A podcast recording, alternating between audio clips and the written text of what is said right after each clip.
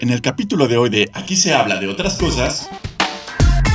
Desde hace varias temporadas traía en la mente em, incorporar a alguien con quien pudiéramos platicar acerca de este apasionante mundo que es precisamente el mundo de las plantas. Y pues precisamente en esta búsqueda logré encontrar a alguien que venga a platicarnos, que haya decidido aceptar la invitación a colaborar en este espacio y precisamente hacer como todavía más fuerte el proyecto que tiene de divulgación acerca de este apasionante y maravilloso mundo de las plantas. Y el día de hoy empezamos a platicar acerca de algunas cosas importantes que debemos de tomar en cuenta. ¿Qué pasa si tenemos una casa, si tenemos eh, con un jardín, sin un jardín, si vivimos en un departamento pequeño? ¿Cómo debemos de regar a nuestras plantas y otros detalles más es lo que nos platica el buen Bruce Morales, que es un experto en todo el tema de las plantas y por eso, por eso vamos a platicar de este tema en esta quinta temporada de este podcast que se llama Aquí se habla de otras cosas. Soy Eric Oropesa, bienvenidos.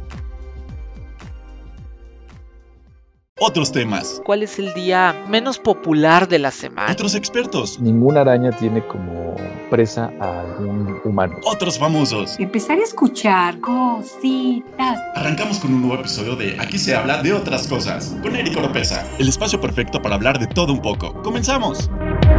Ah, ¿cómo les va? Bienvenidos, bienvenidos. Qué gusto.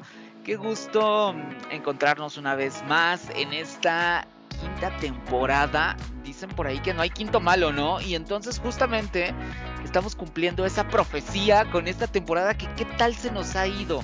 La verdad es que, digo, ustedes, ustedes han de decir que yo nada más me la paso como diciendo que todo es súper bonito y que me encanta. La verdad es que sí, disfruto muchísimo el poder estar aquí y el poder compartir em, todo esto, todo esto que vamos creando. Pero aparte, algo súper interesante es que justamente em, en cada una de las temporadas vamos aprendiendo nuevas cosas, vamos desarrollando con los invitados y vamos también conociendo nuevas personas y vamos trayendo nuevos expertos, como lo es el caso del día de hoy. Pero antes de que lo presente como él se merece, por supuesto, antes de eso tengo que hacer algunos de mis avisos.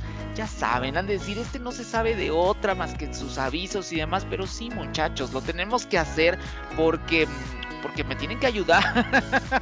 Em, es, es importante. La primera de ellas, ¿no? Eh, es que por favor me ayuden a todos los que me están escuchando en Spotify. Este es algo, un anuncio importante que hacerles, ¿no? A todos los que me escuchan a través de Spotify, por favor, ayúdenme valorando este podcast. ¿Para qué sirve eso de valorar el podcast? El podcast, em, así como existe este, ustedes saben que existen miles en todo el planeta, en toda América Latina, eh, todos los que hablan en español, ¿no? están ahí como agrupados. Y entonces el bonito algoritmo de Spotify lo que hace es justamente, pues a los que mejor valorados están, los va recomendando y los va rankeando y les va apareciendo como a diferentes personas. Entonces, como no queremos ser egoístas y queremos que mucha gente conozca todo el contenido que tenemos en estas cinco temporadas, entonces por favor denme ahí algunas estrellitas, las que ustedes quieran, las que ustedes quieran, ¿no? Aparecen justo en la portada, acuérdense, cuando ustedes abren Spotify y ponen aquí se habla de otras cosas, ¿no?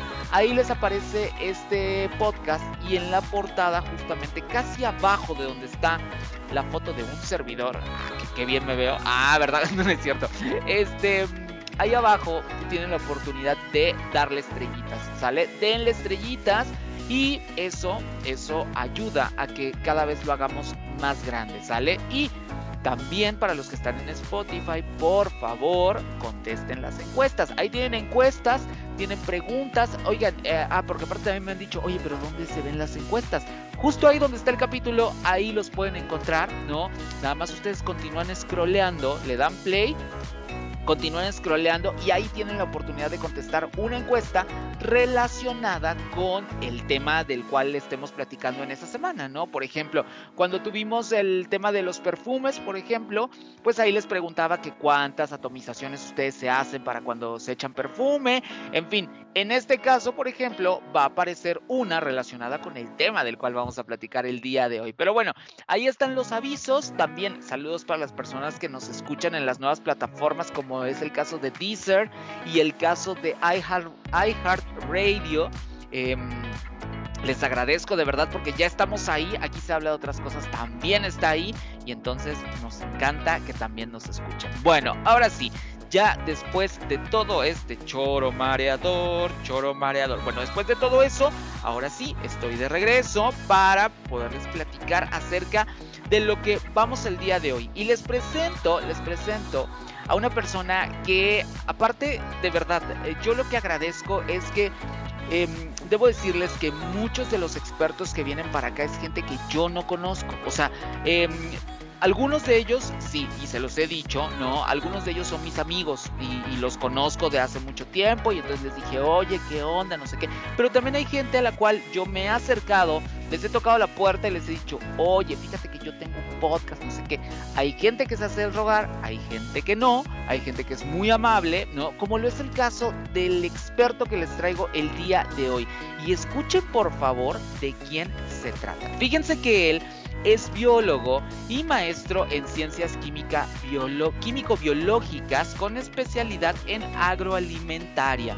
Es egresado de la Universidad Autónoma de Ciudad Juárez y actualmente se encuentra estudiando el doctorado en ciencias en el Instituto Politécnico Nacional con especialidad en microbiología, en donde realiza una investigación y lógicamente, bueno, también por si eso fuera poco, eh, cuenta con algunas estancias de investigación, artículos publicados en revistas indexadas, es decir, revistas eh, científicas, participaciones en congresos, ¿no?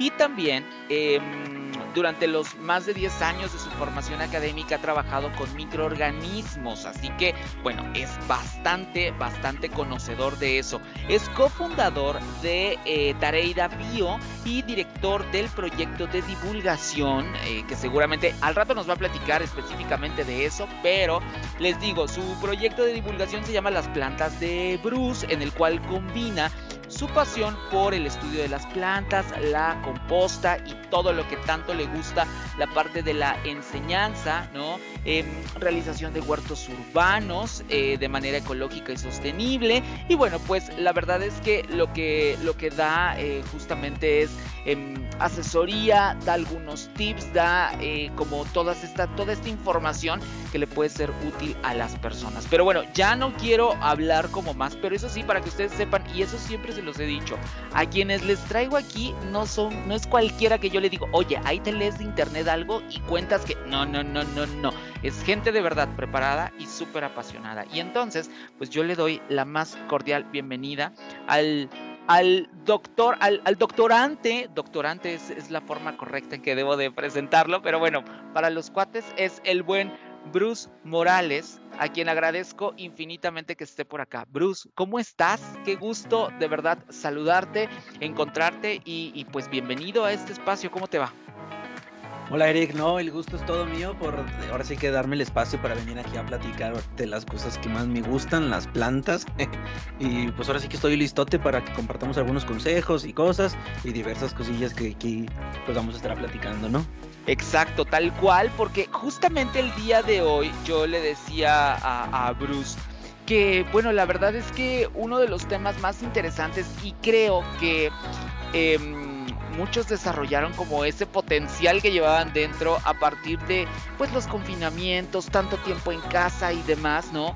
Eh, que todos sacamos a la señora de las plantas que llevamos dentro, ¿no? Y entonces pues pasó un poco así y...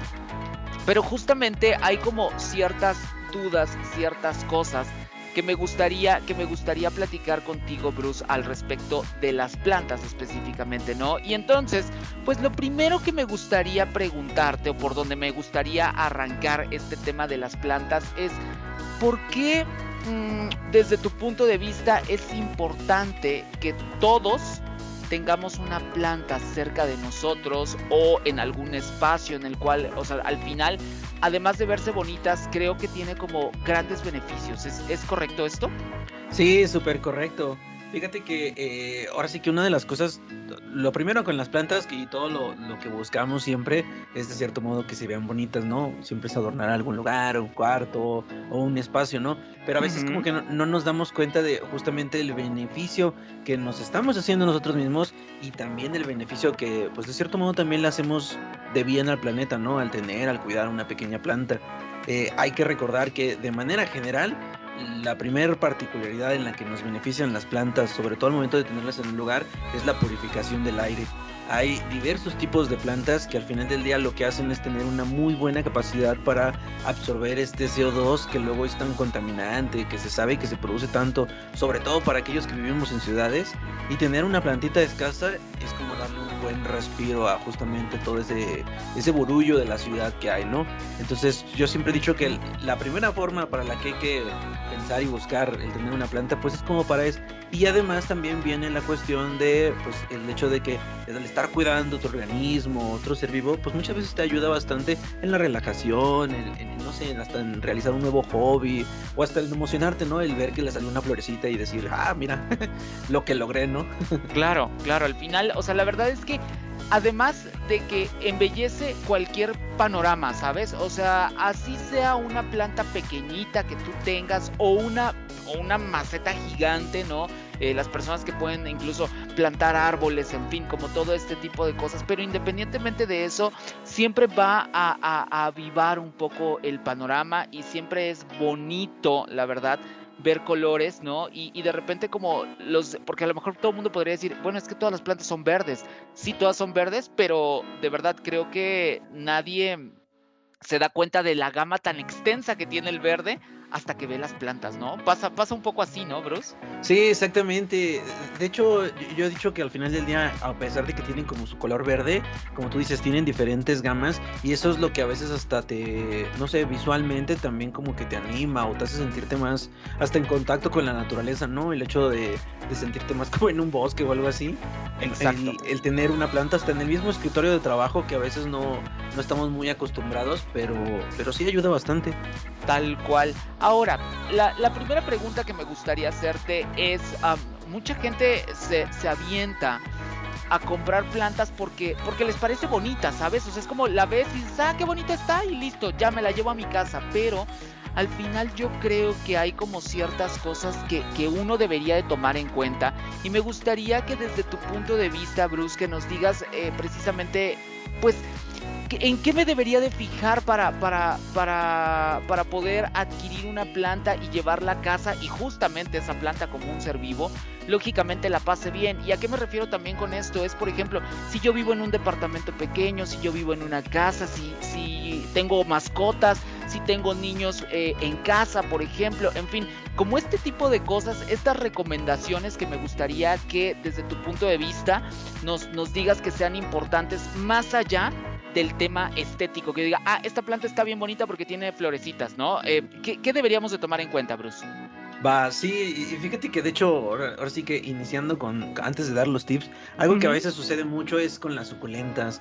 Yo me imagino que, que, luego cualquier persona quiere o ve una suculenta y dice, ah, se ve muy bonita y se la quieren llevar a su casa, pero como tú dices, al final de cuentas necesitan ciertos requerimientos y pues no nada más es de que, vente, vamos a casa y y a ver cómo te cuidamos, que justamente son los requerimientos que les voy a comentar, ¿no? cuéntanos, cuéntanos.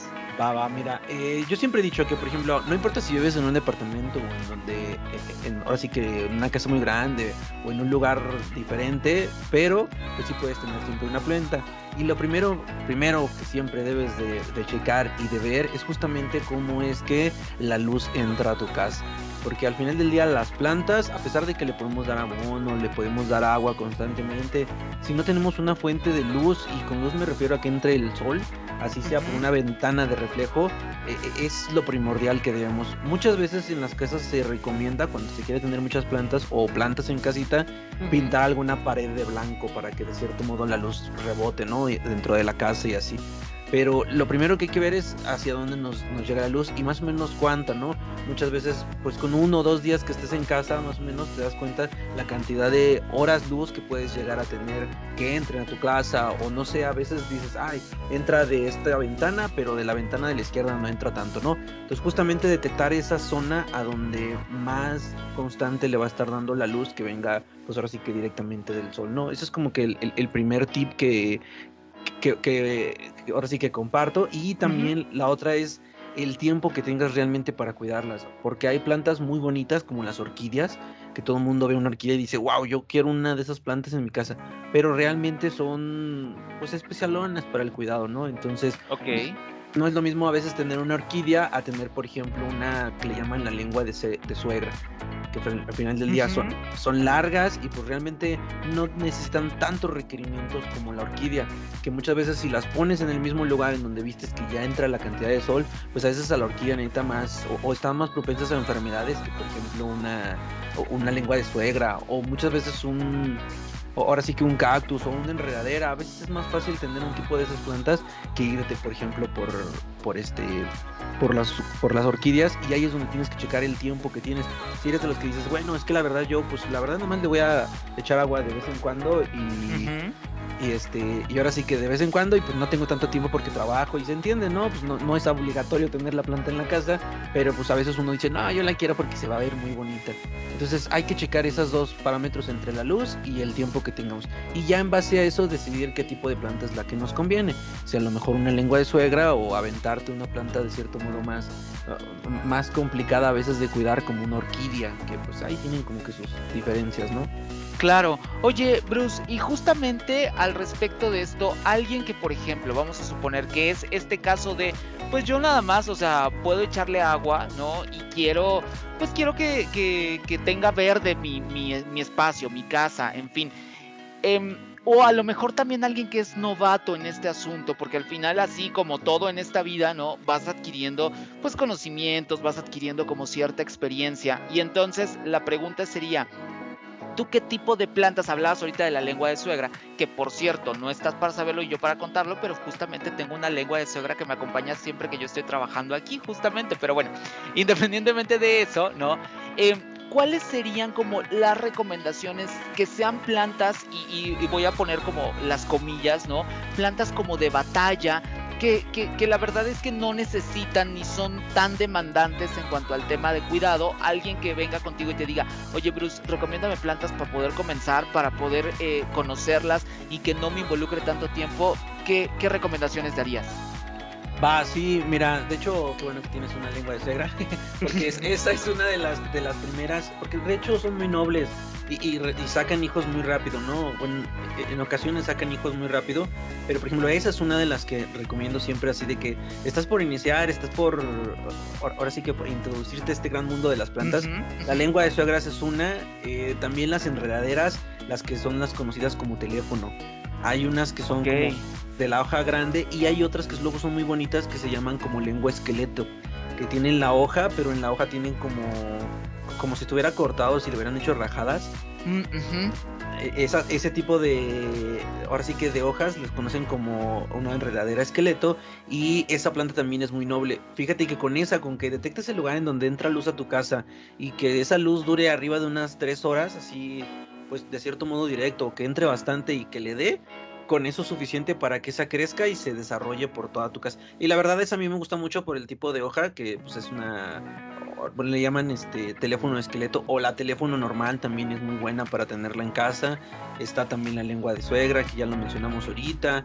Eh, también a veces están algunas suculentas, pero ahí con esas eh, sí es recomendable que le peguen un poquito más de luz. A veces es bueno tener una de esas porque si tienes un lugar en donde es un buen ventanal y a lo mejor dices nada más lo voy a regar dos tres veces a la semana, que es muchas veces a veces demasiado para las suculentas, es suficiente para que ellas vivan ahí pero si no tienes una buena, una buena entrada de luz, pues a veces ya la suculenta como que no es tan buena opción, ¿no?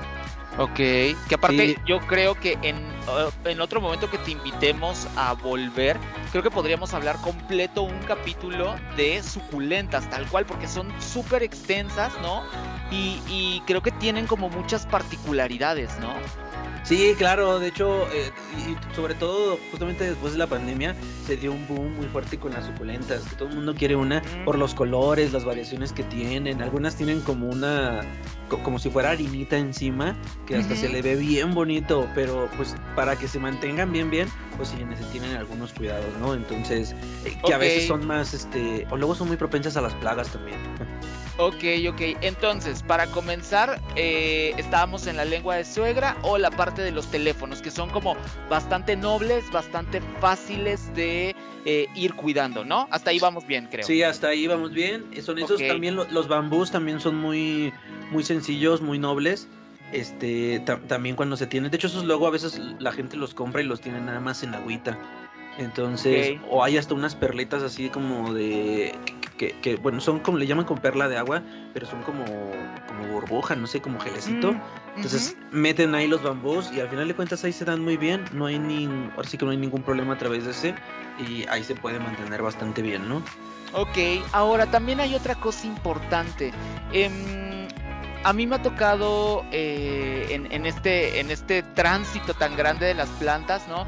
Me ha tocado de repente que te dicen, eh, cuando tú la vas a comprar, te dicen, ah, este es de sol, este es de sombra, este es de resolana, ¿no? O sea, de repente te dicen como esas tres cosas. La primera pregunta que te haría, ¿eso es verdad o al final todas verdaderamente necesitan eh, estar como en el sol? Esa es la primera pregunta que me gustaría hacerte. Y la segunda es, ¿hay alguna manera en la que yo pueda identificar? Porque también a veces eh, pienso que en algunos lugares donde te la venden, por el simple hecho de vendértela, te dicen, ah, este, este es de sombra, ¿no? Y tú dices, ah, pero es que yo tengo un patio así súper soleado. Ah, pero también le puede dar el sol, ¿no? Entonces, eh, sin que sufra la planta, yo lo puedo identificar como de, de alguna manera cuáles son esos requerimientos, Bruce. Sí, de hecho fíjate que justamente eso último que mencionas es como que lo que más consultas llegan a mi página. Ok. Porque, porque justamente en los viveros, no digo que estén mal ni estoy en contra de ellos, pero pues a veces sí es cierto, ¿no? Por vender, sí, sí sacan esa onda de, no, es, es que la puedes poner casi en donde quieras, ¿no? o, como que te la acomodan, ¿no? Pero, pero pues la, ahora sí que la realidad es que todas las plantas necesitan una cantidad de luz. E, e, esos, e, esos de cajón, no hay una planta en la que te digan, ay, esta no importa que no, que no le dé la luz, ¿no? Realmente necesitan ya sea o el reflejo de esta por una pared blanca o que al final del día le entre por alguna ventana. Entonces, eso sí es como que de cajón, ¿no? Ok. No, podemos decir, ay, es que mi cuarto no le entra nada de luz y pues me llevo la plantita, ¿no? De hecho, sucede un fenómeno que se tiolan, que prácticamente la planta se alarga y es por eso, ¿no? Porque busca luz. Eh, que después igual tocamos si quieres a fondo un poquito más ese tema, pero es lo que sucede, ¿no? Que se empieza a buscar luz. ¿Cómo le hacemos nosotros para identificar el, exacto el, tipo de plantas que pueda servirnos? Principalmente muchas veces es por el tamaño de hoja. El tamaño de hoja nos ayuda a conocer si realmente nuestras plantas necesitan de cierto modo una buena cantidad de luz. De hecho, por ahí se sabe que a veces mientras más grande sea la hoja, es mejor, o sea, necesita un mayor requerimiento de luz.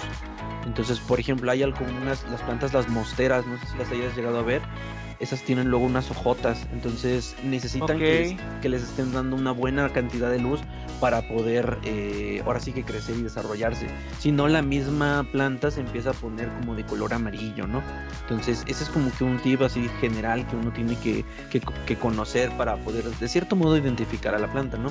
Por lo regular hay otras plantas que tienen como que la hoja más delgada, como en así como en forma de no sé, como si fuera así largadita, como si fuera casi casi hasta un hilo. Luego se ven muchas en las patas de elefante o así. Y esas no tienen, no, no necesitan tanto un requerimiento de, luz, ¿no? Pero sí necesitan una buena humedad, ¿no? Entonces ahí está como que, como que la disyuntiva. Entonces lo primero que, que, tú puedes ver como para identificar en dónde poner tu planta es el tipo de hoja. Entonces, si es la hoja es grande que la tiene, pues sí va a necesitar un requerimiento de luz, pero pues no la puedes poner en un lugar. La otra es esta cuestión que mencionabas de, pues, de que si son como que de resolana de luz o de luz directa. Eso sí es muy cierto, hay plantas que no soportan la luz eh, directa, sobre todo en la mañana. Algunas se terminan quemando y eso a veces pues es, un, es una problemática, pero la mayoría de las plantas que le sucede eso es porque también están muy adaptadas al vivero. Entonces, por ejemplo, las mosteras suele suceder que al momento de que tú, por ejemplo, traes ese tipo de plantas que normalmente se se crían en vivero, eso es algo que podemos preguntarle y a lo mejor eso nos puede dar un norte más que preguntarle a la persona de, pues, o a la persona del vivero, ¿no? Si es de sol o es de sombra o dónde la puedo poner, ¿no? Si la planta está muy adaptada al vivero o no. Entonces muchas veces cuando están muy adaptadas a los viveros, este, ahí es donde no necesitan o no son capaces de poder soportar una muy fuerte cantidad de luz que a veces las termina quemando y pues luego ahí estamos todos tristes porque nuestra plantita se está muriendo, pero la pusimos directamente al sol, ¿no? Entonces a veces eso es una problemática. Claro, claro, claro. Entonces eh, va un poco en función de eso, del tamaño de las de las hojas y eh, pues qué tanta crianza, porque también pienso que es como igual que un animal, por ejemplo, cuando, cuando lo tienen en cautiverio, lógicamente como que pierde como las propiedades de uno que está eh, pues en el medio ambiente de forma normal, ¿no? Entonces es cuidar como hacia ese lado y también el tamaño de las hojas, porque a veces también eh, me parece súper triste que de repente pues nos damos cuenta que no era de, de sol o de sombra, ¿no? cuando ya la pobre plantita ya se está muriendo y ya está toda seca o las, o las hojas ya están todas, este, se están poniendo como, em, como oscuras, como cafés, ¿no? Y pues eso, eso la verdad es que no, no debe de, ir por ahí, ¿no? Sí, de hecho es totalmente correcto y, muchas veces sucede o, más, que nada lo que sucede es que cuando a veces se llevan del vivero a la casa, por lo regular la planta sufre como un periodo de adaptación justamente por eso, porque como está muy adaptada a ser feliz en el vivero y ahí tenía de cierto modo las condiciones ideales, al momento de llevarnos a la casita, pues de cierto modo como que se estresan un poco.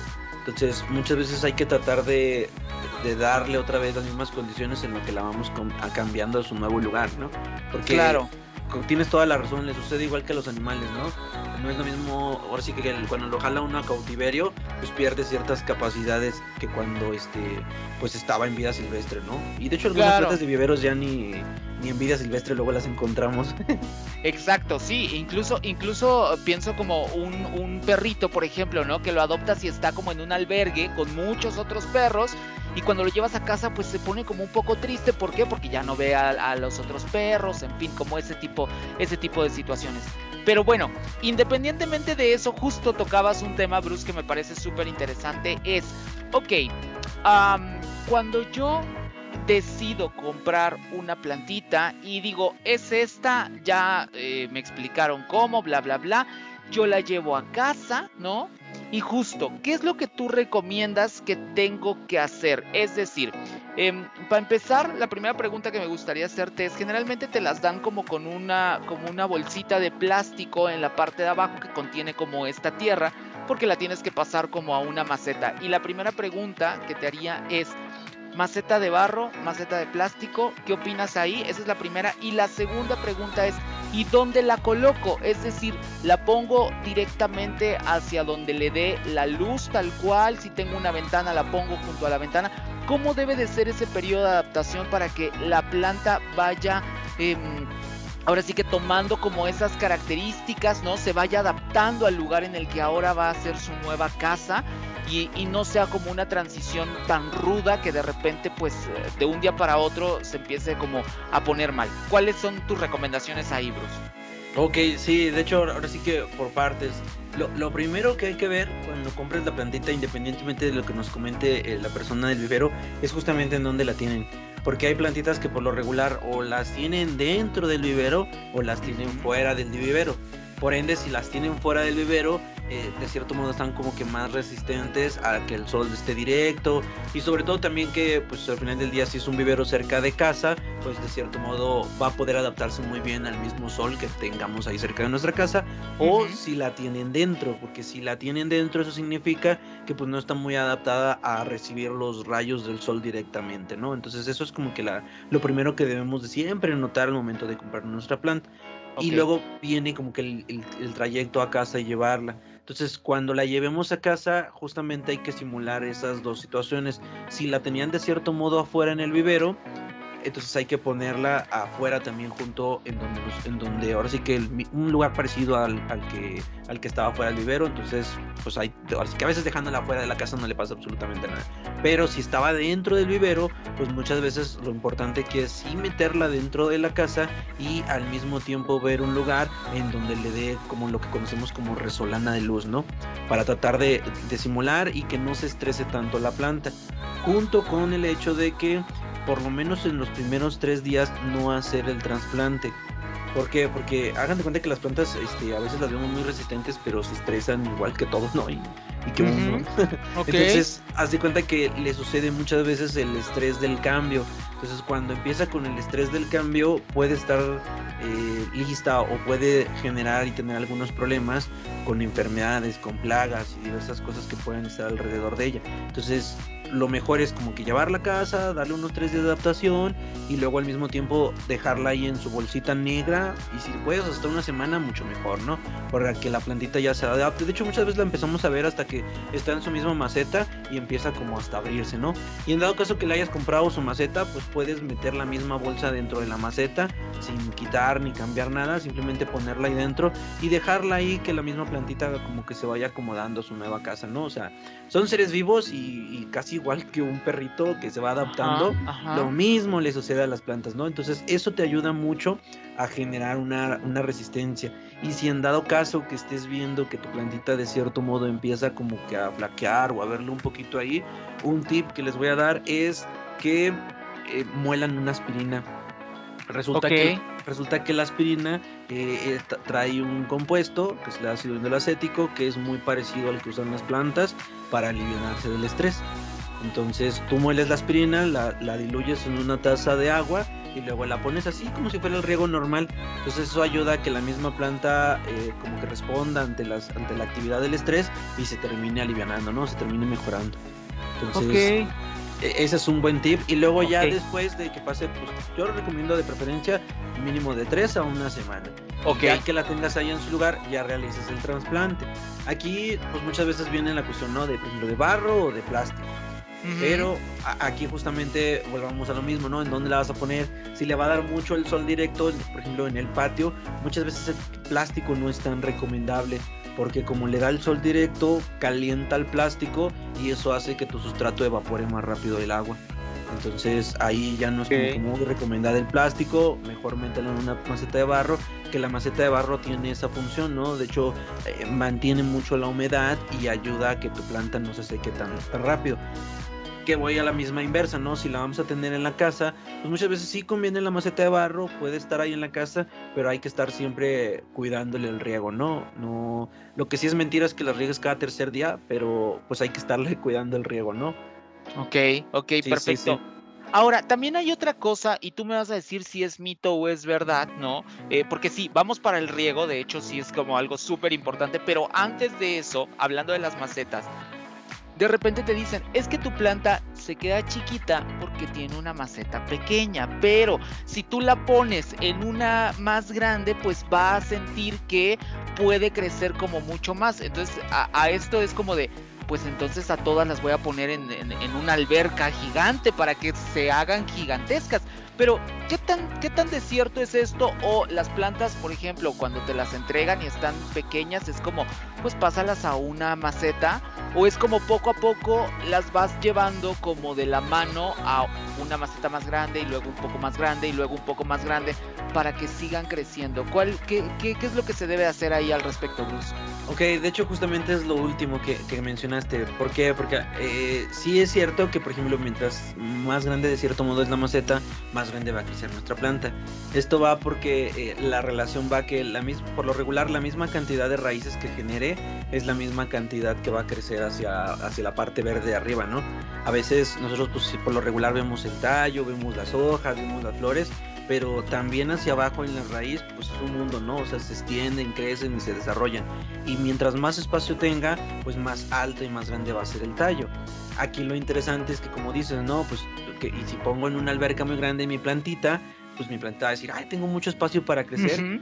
Desgraciadamente no sucede así, ¿no? Ok. Eh, Es, si- de hecho es al revés, si tú la pones en una maceta muy grande y pones una pequeña plantita muy chiquita, la Ajá. misma plantita como que hasta se estresa de... No, no, no, Dice, "Hay mu- no". es, es mucho espacio para mí, ¿no? Ándale, como que dice, ay, ay, ay, me, me, me, no, no, no alcanzo aquí. es Auxilio. demasiado". Ándale, me ahogo, me, me engendro, ¿no? Algo así. Exacto, exacto. Entonces, justamente eso es lo que termina sucediendo. Entonces, como que la planta dice, no, ¿sabes qué? Este, esto está muy grande. Luego, a veces a lo que le sucede eso es a los cactus. los cactus luego lo pones en una maceta muy grande y el cactus se queda así chiquitito. Y luego lo pones en una maceta bien chiquita y de repente estás viendo que el cactus crece. Y crece y crece. Ajá. Entonces tú ya nada más lo, lo, vas cambiando como una maceta en donde él como que se ajuste. Entonces sucede con la mayoría de las plantas, como que tienen, tienen algunos receptores y así, en donde detectan ese tipo de situaciones. Entonces, lo recomendable es que tú vayas viendo que tu planta crece y lo vayas, este, la vayas aumentando en tamaño. Si es que lo necesita, ¿no? Muchas veces lo único que necesita es que la saques, le quites el sustrato y pongas un nuevo sustrato. Y la misma planta crece y florea, ¿no? Ok, ahora, pasa también esto a la inversa. Eh, ¿A qué voy con esto? Em, si yo la voy subiendo, ¿no? De, de, de, maceta, va a ir creciendo, pero no se hace más, o sea, si yo la dejo en esa planta chiquita, así como me la entregaron, está muy bonita, eh, yo lo puedo ver que se siente bien mi planta, ¿la tengo que mover forzosamente o la puedo dejar ahí por siempre y no pasa nada, Bruce? Fíjate que aquí ahora sí, como buena frase de biólogo, depende de la especie. Ok, ok. sí, porque no, no, todas, en la mayoría puedes hacer eso, de tenerlas así chiquitas, pero lo que haces es como podarlas. Este, por ejemplo, el palo de Brasil es una planta que puede crecer y ancharse muy grande y, y desarrollarse, pero si tú la mantienes en una maceta chiquita y le estás podando, eh, eh, la puedes mantener en un tamaño chico. Igual que, por ejemplo, el teléfono también lo puedes mantener, igual por su cuestión de ser enredadera o así, ¿no? O sea, hay varias que sí puedes como estarle podando y cortarla, y al mismo tiempo de que no la dejas crecer mucho, pues la misma planta no crece mucho en raíz, ¿no? O sea, como que hay una, una equivalencia entre lo que crece hacia arriba como lo que crece raíz. Entonces sí puedes mantenerla, pero hay algunas que, por ejemplo, sí empiezan como que a estresarse. Por ejemplo, la mostera, a pesar de que es una planta que crece con hojas muy grandes, muy bonita, si el espacio ya le empieza a quedar muy chico, pues ya empieza como que a estresarse y o deja de producirte totalmente hojas o algunas hojas empiezan hasta a poner amarillas, que es cuando ya empiezas a ver que tu plantita empieza como que a flaquear, ¿no? Entonces ahí es donde sabes que o necesito cambiarle sustrato o necesito este, ponerle una maceta más grande, ¿no? Que muchas veces también va influenciado en que dices, ay, mi planeta ya no crece, ya no quiere sacar hojas, ¿no? Entonces necesita más maceta, más que nada va hacia esa índole. Ok, ok. Ahora, vamos a esta parte importante, creo que es la de las más importantes, ¿no? Al final, el tema de regar la planta. Y a varias cosas que, que, vienen a mi mente, ¿no? En, ese, en este momento, y es, pues al final es cada cuánto es lo ideal para, para, para, este, para regar una planta, ¿no? Eh, seguramente creo que tendrá que ver con la especie, pienso yo, ¿no? Pero ¿cómo me puedo dar cuenta que lo estoy haciendo bien o que lo estoy haciendo mal, ¿no? Esa sería la primera cosa. Y la segunda eh, que me parece relevante es, hay gente que de repente dice, pues yo así le echo de arriba abajo, ¿no? Y que caiga y pues que toda se moje la planta, ¿no? Hay otras personas que te dicen, no, hay que sumergir la planta y que la planta de ahí vaya tomando. Hay gente que te dice, no, ponle abajo como una, eh, como un recipiente y que ella vaya agarrando, como que vaya chupando, ¿no? Digámoslo así.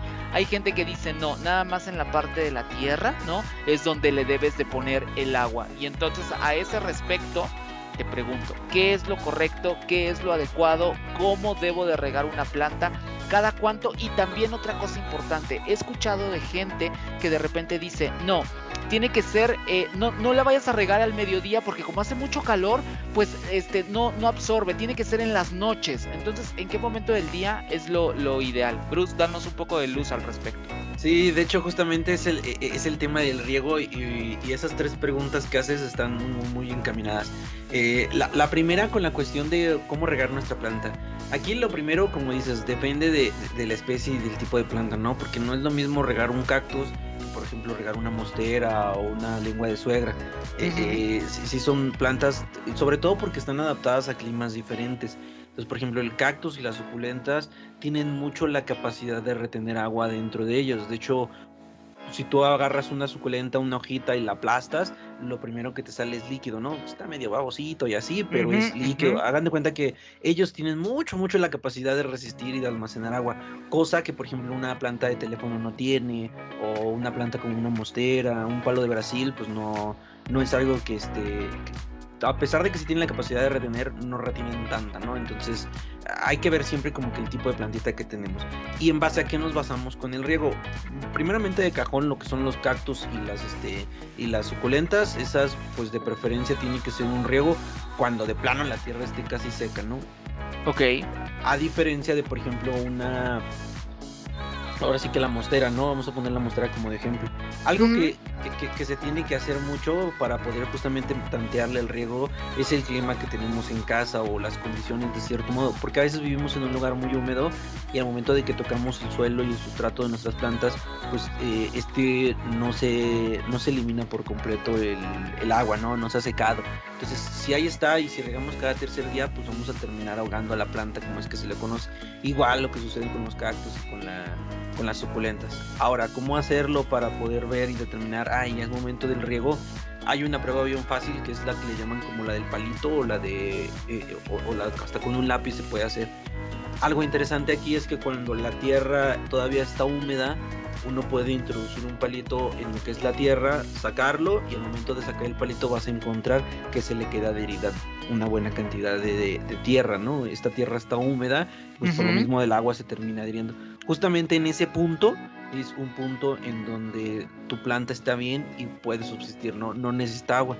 ¿Qué comparaciones tenemos? Bueno, pues por un lado es como cuando metemos el palito en la arena y lo sacamos.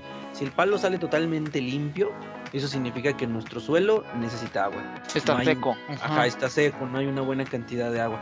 O la viceversa, metemos el, el, palito y se siente como lodo, ¿no? Se siente así todo medio aguado. Eso significa que tiene un exceso de agua, ¿no? Entonces, justamente como que hay que conocer esas tres variantes. Pues la verdad muchas veces te lo termina dando la experiencia porque el riego va mucho en función de las condiciones ambientales que tengas en tu casa, ¿no? A veces nos dicen, regala cada tercer día y le estás riegue, y todo se mantiene bien aguado y, la planta se termina muriendo, ¿no?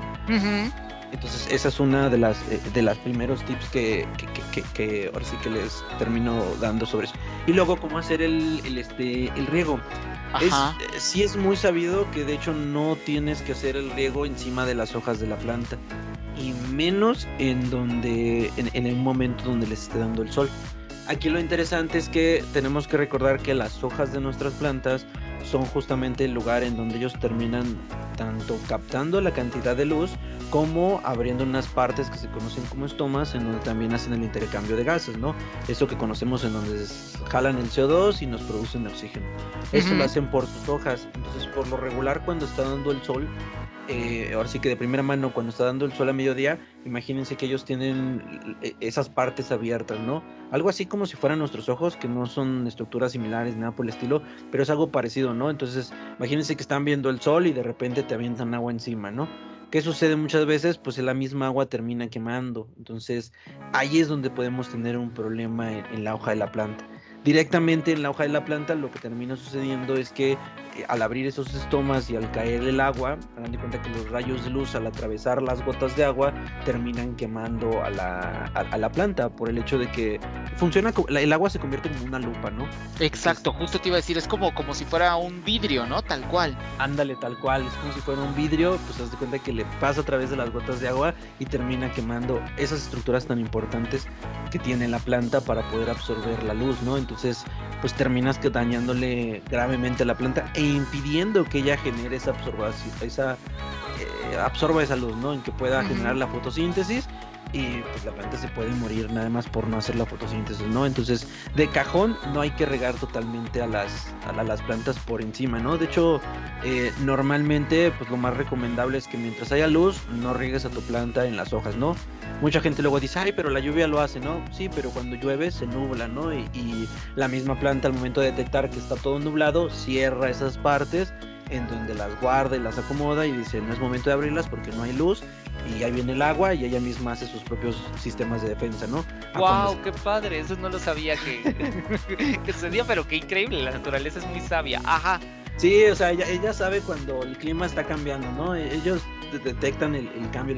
Y por ejemplo, ahí sucede, en la lluvia no hay luz, se cierra. De hecho, hay algunas plantas, como los girasoles, ¿no? Que cuando no hay luz, se cierran todos.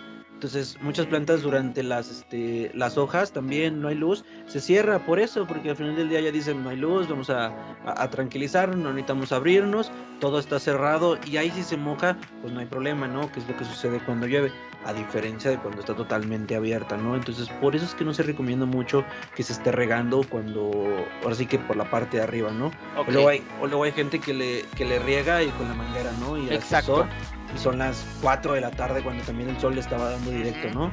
Entonces eso sí es totalmente no recomendable porque pues puedes terminar causándole un daño a tu planta. Lo recomendable aquí es que el riego sea directo a suelo y también tiene que ver el, el, ahora sí que el mediodía. ¿Por qué? Porque justamente si está dándole el, calor al suelo, pues te va a evaporar todo el agua. Entonces a veces ya es un riego que dices, regué y el 40% de lo que regué con el calor se lo llevó, ¿no? Lo más recomendable siempre es regar por la tarde-noche o muy temprano en la mañana. Correcto. Para que tu suelo absorbe y jale buena, este, ahora sí que buena retención de humedad, buena agua y así, lo más recomendable, ¿no? Para que no, pues no a mediodía no, no estés peleándote ni con la evaporación del agua, ni con el hecho de que la planta tiene sus, hojitas abiertas y bien estables, ¿no? Ok. Y lo que dicen, por ejemplo, eh, Bruce, de sumergir la planta, de mm, ponerle mejor abajo y que la planta vaya chupando ella sola, ¿está bien? ¿No está bien? ¿Qué, ¿Hay alguna recomendación al respecto? Ok, mira, aquí lo de sumergirla no, no, es, no es bueno sumergirla de, cajón, ¿no? De hecho, por ejemplo, por ahí hay algunos videos muy virales de que sumergen los cactus y que este es el mejor riego, ¿no? Y sumergen el cactus y luego lo sacan. No, eh, los cactus justamente en toda su cubierta tienen unos tipos de células que al momento de hacer eso truenan. Entonces eh, hay un intercambio de agua entre esas células y así. Entonces truenan esas células y haz de cuenta que le estás haciendo llagas y heridas a tu cactus, ¿no? A veces no las vemos porque decimos, ay, es parte del agua de que quedó mojado, ¿no? Pero es porque ellas estaban reteniendo su cantidad de agua y, y la tronaron, ¿no? Es, imagínate que te das un alfiler en la eh, eh, con un alfiler en la, en la mano y pues te empieza a salir una gotita de sangre, nada más que a ellos pues sale savia líquida y a veces no lo vemos como con un color diferente, ¿no? Pero sucede y eso le puede afectar mucho a nuestra planta. Del mismo modo también que otro tipo de plantas, o sea, las terminas ahogando, ¿no? Vuelvo a lo mismo, las hojas son este, partes que ayudan a respirar oxígeno y hacen un intercambio con el ambiente, ¿no? Entonces al momento de hacer eso, pues literal es como si la estuvieras ahogando, ¿no? Entonces no es nada recomendable sumergirlas. Ahora, esta cuestión de poner un platito abajo con agua y luego poner tu plantita, sí es buena, eso sí sirve, porque al final del día, sobre todo para aquellos que a veces este, no tenemos eh, tanto tiempo o así para estar regando todas las plantas, puedes hacerlo porque la misma tierra lo absorbe. Sin embargo, aquí hay que tener como que conciencia de que el agua no sea de más que la que pueda absorber nuestra maceta, porque si ya es demasiada puede terminar generando hongos y también hay que cambiarla constantemente en dado caso que, se estanque durante mucho tiempo. Porque ahí con, ese tipo, ese sistema de riego, que sí es muy bueno, ¿no? Al final de cuentas el mismo sustrato absorbe y chupa el agua y, y la sube y la planta anda feliz pero si se estanca mucho puede generarnos hongos, puede generarnos bacterias, exactamente, y es una plaga, ¿no? Sobre todo los hongos en el ambiente húmedo que tienen ahí abajo, hombre, esos empiezan a proliferar luego, luego, y luego, luego agarran la raíz de la planta. Y si son buenos, pues qué suave, porque alcanzas a ver ahí el, esta casita de papá pitufo, ¿no? Que salió ahí un lado. Pero si, si nos tocan los malos, pues ya tenemos un problema con nuestra planta, la planta empieza a morirse y luego ya no sabemos ni qué fue y creemos que pues el riego estaba bien, pero fue porque no, no medimos la cantidad de, agua que podíamos ponerle abajo, ¿no? Yo ahí cuando alguien lo quiera hacer, yo siempre le recomiendo, ¿sabes qué? Hazlo una vez por semana y chécate tú la cantidad ahí, pues vele tanteando, ¿no? Que con la prueba del palito ve que tu que tu tierra esté bien húmeda y que no se estanque mucha agua en la parte de abajo. Porque luego hay quien dice, ay, pues le pongo una cubeta entera y meto mi planta, ¿no? Y, Ajá, y, ajá, y me, olvido de ella seis meses, ¿no? Pues tampoco se trata de eso, ¿no? Exacto, sí, porque la plantita se, se muere, al final del día es un organismo vivo y igual que nosotros, come, vive, respira, se mueve y de todo, ¿no? Entonces, pues son condiciones en donde las plagas la alcanzan y se la comen toda por la raíz. Claro. Eh, Bruce, tengo como otras 15 preguntas más que hacerte, ¿no? Pero justo eso, eso es lo que pasa aquí, eso es, eso es lo que debes de saber, ¿no? De repente te digo hola y entonces empezamos a hablar y pasan y no, no, te das cuenta en qué momento han pasado minutos y más minutos. Y justamente, pues este capítulo, ¿no? tiene, tenemos que cerrarlo, ¿no? Entonces, Em, porque aparte también quiero que nos cuentes, evidentemente, de tu proyecto, ¿no? Que nos digas dónde estás, dónde eh, seguramente eh, gente que nos escucha de, ay, es que no hablaron acerca de la Tierra y no hablan, eh, sí, momento, ¿no? Vamos a, vamos a pedirle a Bruce que regrese para la temporada 6, por supuesto, esa es una, pero también queremos justamente que nos cuentes acerca de tu proyecto, donde seguramente em, hay muchas dudas similares a las que a las que ahorita planteamos y otras tantas que se quedaron ahí en el tintero. Entonces, bueno, lo primero que me gustaría, ¿no? Para ir cerrando este capítulo es a modo de cierre de esta parte, que solamente le estamos poniendo puntos suspensivos, evidentemente, ¿no? Eh, me gustaría que, que, nos dijeras como algo importante que consideras señalar, algo de lo que platicamos justamente en este capítulo, que a tu gusto sea relevante también de, mencionar y no se haya dicho, bueno, es el momento. Y en segundo lugar, por supuesto, que nos cuentes dónde te encontramos, dónde estás para precisamente eh, pues consultas, para que tengan tips, para que tengan información y todo esto. Entonces, pues a, a este momento los micrófonos son tuyos, Bruce. Vale, gracias. Primero que nada, con un gustazo volvemos al siguiente capítulo. eso, eso. siempre he dicho que este es un, un, tema muy, muy, muy largo y yo conozco pasar horas. exacto, exacto. Pero sí, entonces, eh, con gusto volvemos y platicamos. Y algo que sí me gustaría agregar para que todos los que nos están escuchando lo, lo, lo, visualicen, sobre todo es la cuestión del abono. Eh, muchas veces creemos que las plantitas con agua y luz es suficiente, pero no, no es cierto. Hay que abonarlas jalan nutrientes del suelo y pues es algo que, se le tiene que poner mínimo una vez al año es suficiente en muchas plantas, pero sí ténganlo en mente, ¿no? Porque que muchas veces eso es lo que hace que, no tengamos el éxito en las plantas, ¿no? Entonces, igual en otro capítulo si quieres nos aventamos Exacto. una una plática de abono, platicamos de los abonos, de qué le ponemos, qué no le ponemos, porque al final no llegamos ni a la parte de la tierra como tal, ¿no? O sea, de cómo la preparo y qué le hago y qué demás, pero, pero cuando regreses, por supuesto, ¿no? Porque aparte ya te encontramos, Bruce, entonces ya no te vamos a soltar, ya no te vamos a dejar descansar jamás, ¿no? no, claro, sí, con gusto. Justo para, para, para que nos platiques acerca de eso, pero justamente es que lo tengamos en mente, ahí le ponemos como...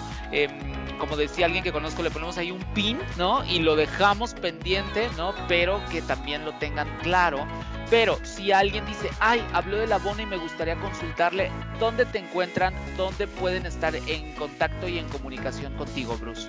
Claro que sí, yo tengo un proyecto de divulgación que se llama Las plantas de Bruce, es Bruce, como Bruce Lee, eh, eh, y me encuentran prácticamente creo que en la mayoría de las redes sociales. Estamos en, principalmente en Facebook, Instagram y YouTube en YouTube hay varios tutoriales, hay, hay cómo se composta, diversas cosas que pueden encontrar. Pero también andamos en Twitter, también andamos por ahí haciendo videos en TikTok. También creo que en LinkedIn ahí andamos, igual no está en red social, pero. Ok. Pero, sí, pero, si quieren consultarte algo, eh, te encuentran entonces en TikTok, en YouTube, en. En Instagram en Instagram y en Twitter. En todos como las, las plantas de Bruce o cómo se encuentran. Sí, exactamente, como las plantas de Bruce. Ok, perfecto. Como pues, de Bruce me encuentran y si tienen algún consejo o algo, con gusto pueden ahí escribirme. Igual mejor no contesto luego, luego, pero sí en el transcurso de uno o dos días les termino contestando y consultando. Súper. Pues ahí está, ahí está. Entonces, si tienen alguna duda muy específica de alguna planta que tengan, que algo que, que le quieran consultar, que no haya estado dentro de este capítulo, que como bien les digo, solo es el volumen 1, vamos al volumen 2 y tal vez haya 3 y 4 de esto mismo de las plantas, ¿no? Pero este, si tienen algo específico que le quieren preguntar, pues ahí están todas las redes sociales, ahí está al, pendiente, solo tenganle paciencia, obviamente, porque no nada más es lo único que hace, ya vieron que es una persona bastante ocupada, ¿no? Que aparte nos regaló un poco de su tiempo y por eso también te agradezco infinitamente, Bruce, que hayas estado aquí conmigo, que hayas platicado y eh, como, como bien te lo decía, nos encontramos pronto y, pues ya está, te mandamos un abrazo bien fuerte.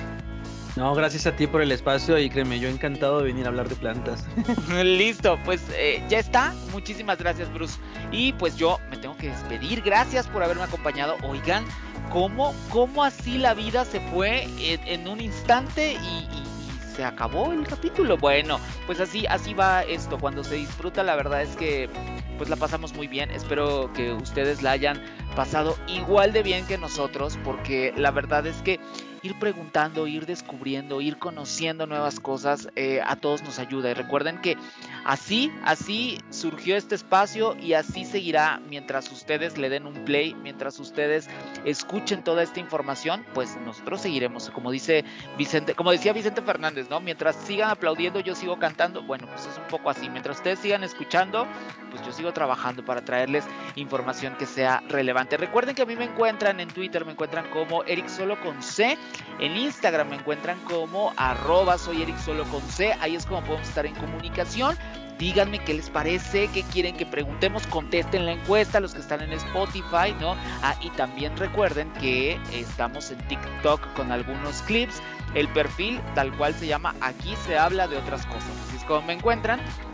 Y ahí tenemos como información de algunos de nuestros invitados, algunos audios, en fin, todo este tipo de cosas. Ahí, ahí van eh, a veces a, a, a videitos cortos al TikTok. Entonces, pues bueno, ya me despido. Gracias por haberme acompañado. Y estaré de vuelta, por supuesto. Esta quinta temporada todavía no se termina y todavía le queda bastante. ¿eh? Tenemos eh, cosas bien interesantes. Tengo todavía invitados especiales. Ustedes aguanten. Aguanten las carnes, como dicen por ahí. Y les prometo, les prometo que va a estar bien padre esta quinta temporada, que bueno, ahí vamos todavía. Estamos más o menos ahí como a la mitad de esta quinta temporada, entonces pues ustedes aguanten que yo tengo sorpresas todavía para ustedes. Yo lo único que me resta es decirles que pasen un excelente mañana, tarde, noche, madrugada, cuando quiera que sea que estén escuchando este podcast. Lo único que les puedo decir es gracias, gracias infinitas por hacerlo. Esto se llama Aquí se habla de otras cosas. Soy Eric Oropesa. Un abrazo. Adiós.